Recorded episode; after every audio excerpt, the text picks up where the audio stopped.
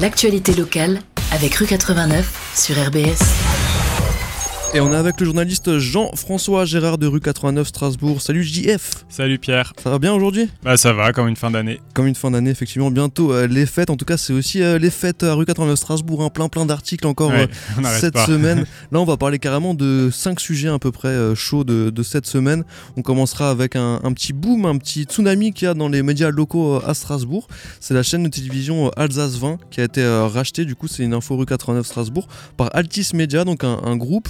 Et ça va devenir BFM Alsace. Donc on aura BFM Alsace. euh, donc voilà, tout le monde connaît, je pense, euh, BFM. Ce sera un BFM euh, régional. On parlera d'un tout autre sujet. C'est un, un jeune homme, de très jeune homme, hein, de, de 15 ans, qui, a été en garde à vue. Il y a eu aussi une perquisition chez lui pour des insultes et menaces sur, sur la préfète du, du Grand Est. Et du coup, voilà, c'est un sujet assez, assez bizarre. Il y a aussi une, audience qui, qui a été, des audiences qui ont été retardées parce qu'il y a eu une sorte de mobilisation des juges, des procureurs, des greffiers et huissiers de Strasbourg. C'était euh, mercredi. On parlera aussi euh, d'un jugement, enfin en tout cas d'un d'un procès euh, via un terroriste euh, de, de l'époque du Bataclan, qui- 2015, ouais. 2015, euh, qui est originaire de, de Wissembourg. Ouais. Et du coup, euh, il y, a un il y a un témoignage de son ex-petite amie euh, qui a été euh, rendu euh, public et tout euh, lors du, du procès. Et on parlera aussi euh, voilà, de la mobilisation des, des hôpitaux publics, du, euh, du personnel euh, médical, qui, euh, on en parlait déjà la semaine dernière, il y a eu une mobilisation, une minute de silence, bah, ça, ça a été refait euh, aujourd'hui, et en plus ça a été refait dans d'autres villes que, Strasbourg euh, en Alsace. Et on parlera de tous ces petits euh, sujets. On va, commencer, JF, si tu le veux bien, avec euh, cette info, on dirait un peu le Gorafi des fois. C'est pas le Gorafi, c'est pas une blague, c'est vraiment Alsace 20 qui va devenir BFM Alsace. hein. On a du mal à imaginer encore un peu cette petite chaîne alsacienne. Voilà, la transaction s'est faite, bah là, c'était validé par le CSA cette semaine en tout cas. Euh, donc euh, bah, BFM qui reprend les équipes d'Alsace 20, qui va aussi étoffer l'équipe euh, à terme pour avoir 20-25 employés. Donc c'est sûr que ça va un petit peu changer dans, les, dans les médias alsaciens. On va voir comment tout ça, ça se met en place, s'ils sortent des infos, comment, comment ça change un petit peu dans, dans les prochains mois. C'est pas tout de suite les changements, c'est à partir de l'automne euh, 2022 que ça, je pense, va vraiment changer le nom, les habillages, le fonctionnement. Mais c'est clair que ça change un peu et je- on va voir comment les salariés, euh, ça change pour eux et comment ça se passe avec euh, les anciens Alsace 20. Alors les, les salariés actuels de Alsace 20 sont pas euh, mis à la porte quoi. On, on non, les garde ils sont repris, ouais. du En tout cas, s'ils souhaitent, je pense qu'ils auront aussi la possibilité de partir euh, s'ils le veulent. Normalement, quand un média change d'actionnaire, euh, il y a moyen de partir avec un gros chèque aussi, selon l'ancienneté. Voilà, je sais pas comment ça va se passer pour eux, mais euh, je sais que cet été, il y avait quelques inquiétudes chez certains salariés. On avait déjà fait un article en fait quand il y avait ces, ces négociations.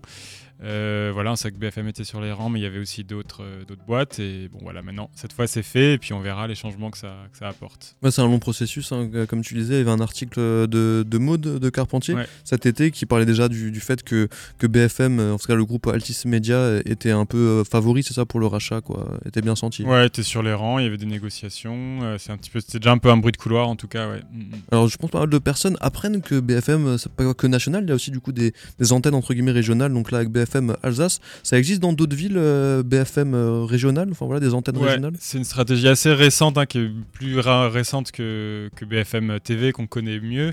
Euh, Il y a déjà Lyon, il y a Grand Paris, je crois qu'il y a aussi vers Lille dans le nord. Voilà, il doit y en avoir trois ou quatre euh, de mémoire. J'ai pas toutes, toutes les antennes en, en tête, mais ouais, ça existe déjà avec des chaînes euh, avec de l'info.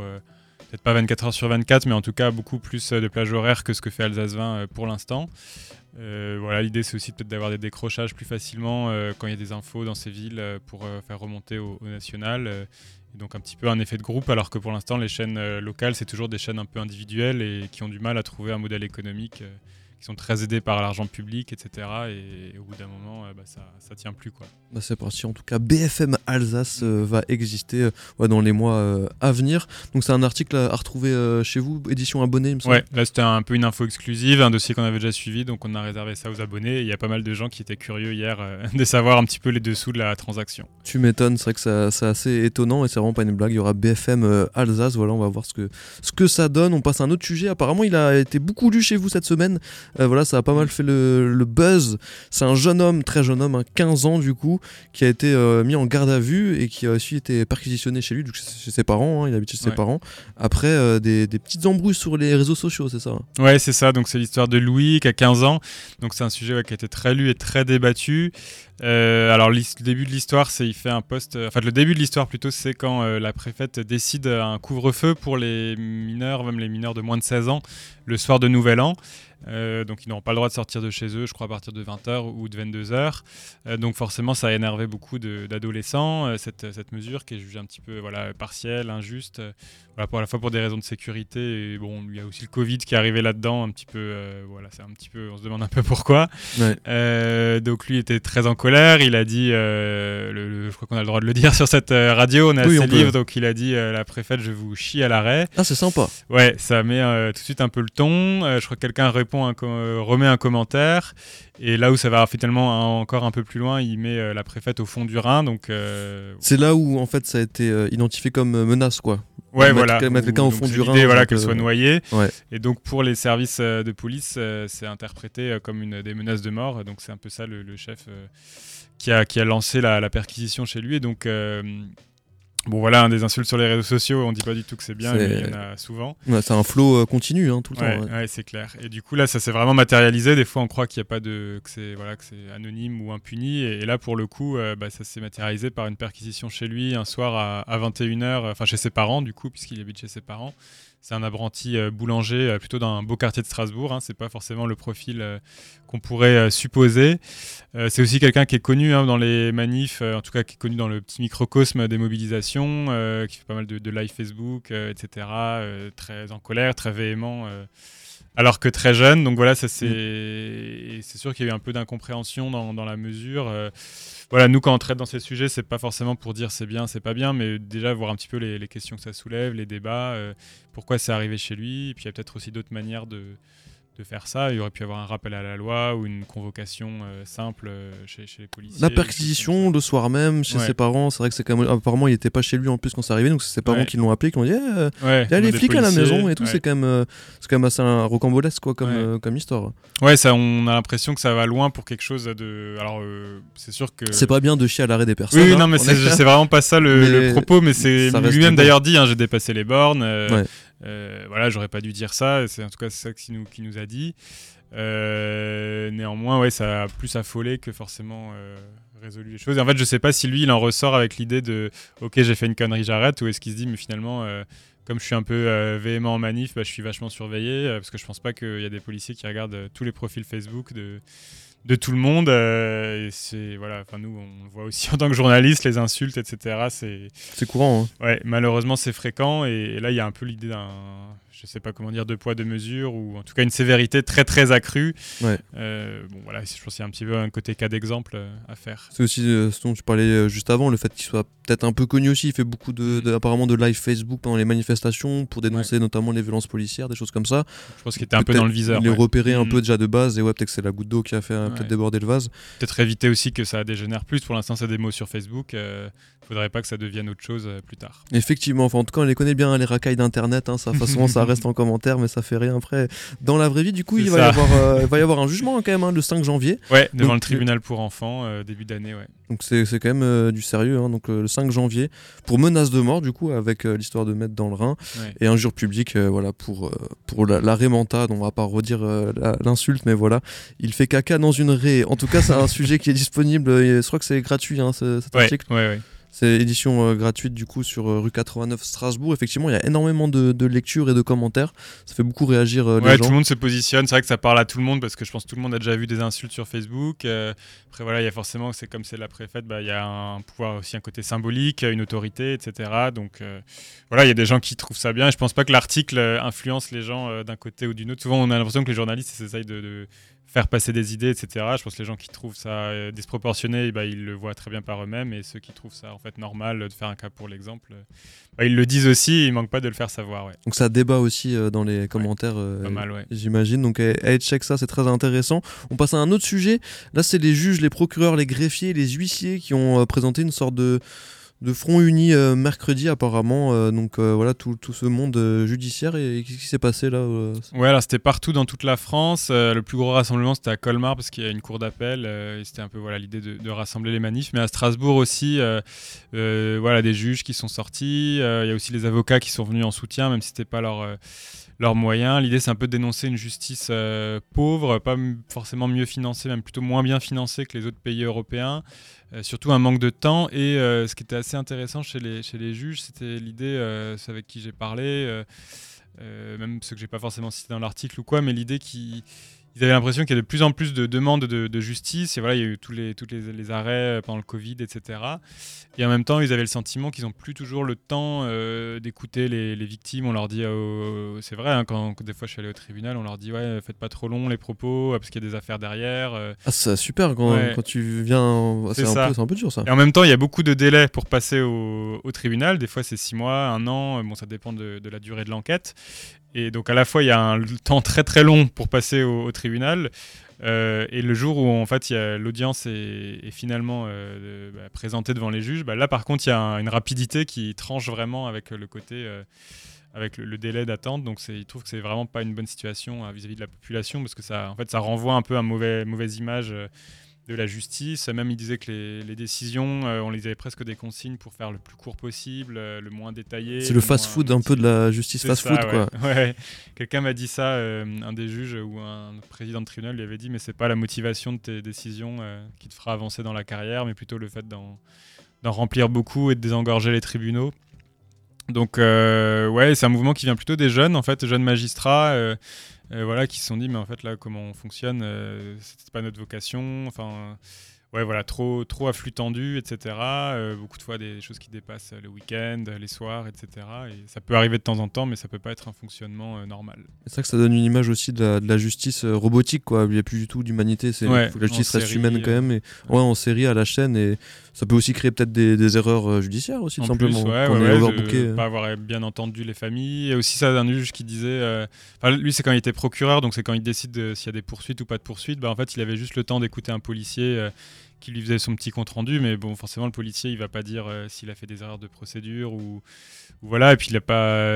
lui disait, j'ai même pas le temps finalement d'écouter la personne poursuivie pour savoir est-ce que le policier, il a bien respecter mes propos ou déformer, etc. Donc beaucoup de décisions lourdes de, conséquences. Euh, et il disait même après, finalement, lors du, jugement, je, me déjugeais en quelque sorte, je plaidais la relax ou quelque chose de plus cool parce que j'ai appris euh, après coup dans l'enquête et dans le dans l'audience que euh, bah, tout n'avait pas été fait dans les règles et que cette personne, on ne pouvait pas la poursuivre comme on pensait à l'origine. Donc ouais, un peu des dysfonctionnements à plusieurs étages. Ce coup de gueule, il a été donné mercredi, hein, ça? Ouais, mercredi sur les, marches du tribunal. C'est un mouvement national.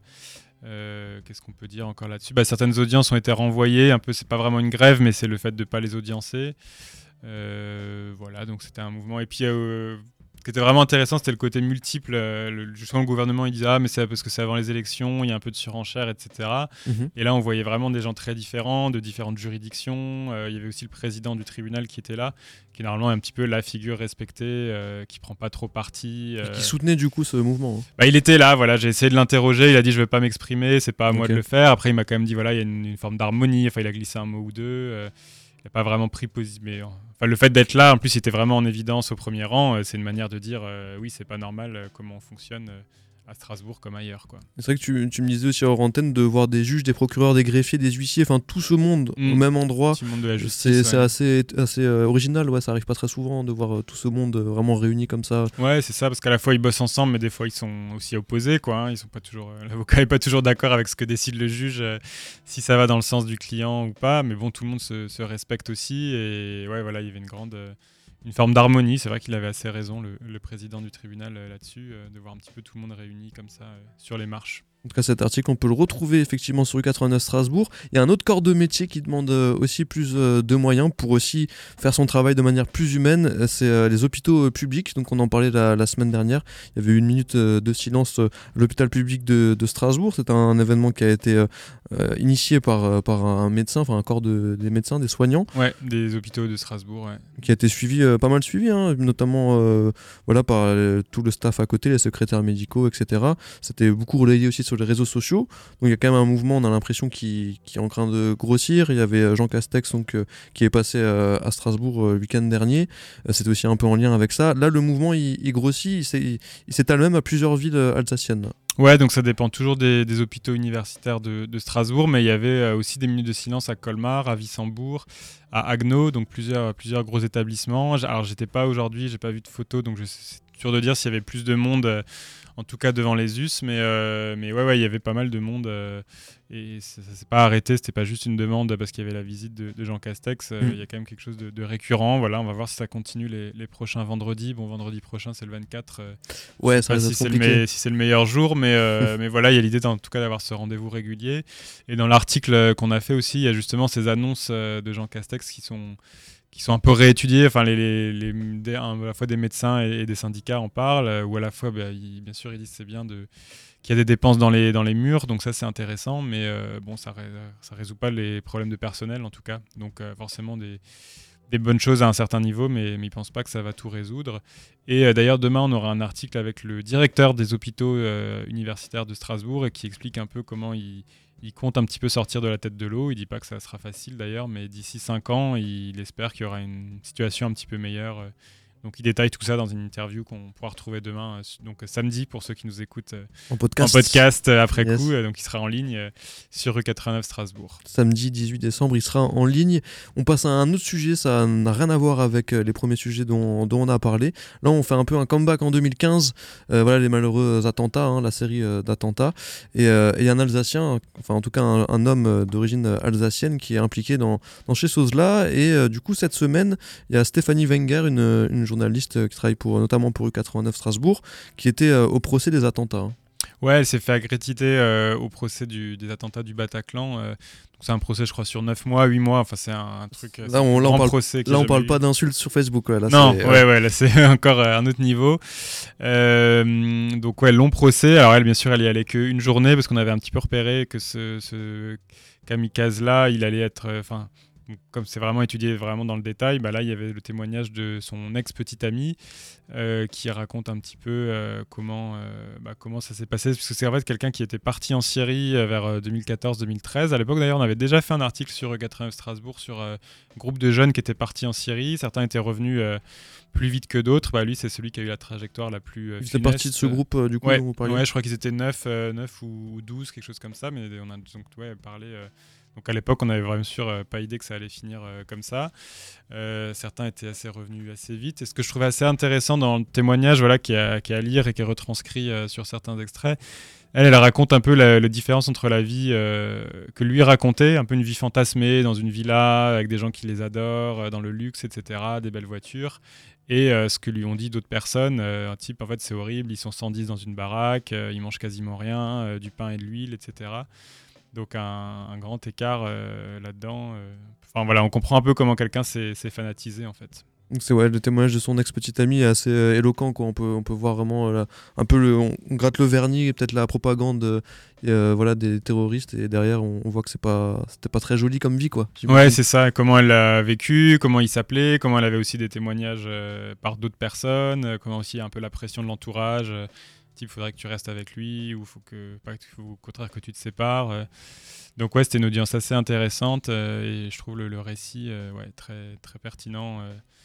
Là-dessus quoi même si bien sûr ça changera rien ce qui me fait d'ailleurs penser qu'en commentaire on a vu des, des commentaires type faudrait la peine de mort pour ce mec là sachant que c'est un kamikaze et qu'il est déjà mort bon c'est un peu enfin c'est pas vraiment ça le débat quoi ça marche. Mais ouais, n'hésitez pas aussi à checker les, effectivement les commentaires de rue 89 Strasbourg. On s'amuse bien aussi. Hein. Ouais, ouais, ouais. On, surveille un petit peu d'ailleurs. Des fois, on fait le ménage parce que ça part un peu dans tous les sens. On essaie Il y a de, de, la modération un peu. Ouais, ouais. ouais de on essaye de garder un truc un peu construit, même si on peut pas tout, tout checker. Mais ouais, ça, là, cette semaine, ça a bien débattu dans tous les sens. Ouais, il y a beaucoup de, de débats. En tout cas, euh, merci JF du coup d'être venu parler de tous ces sujets.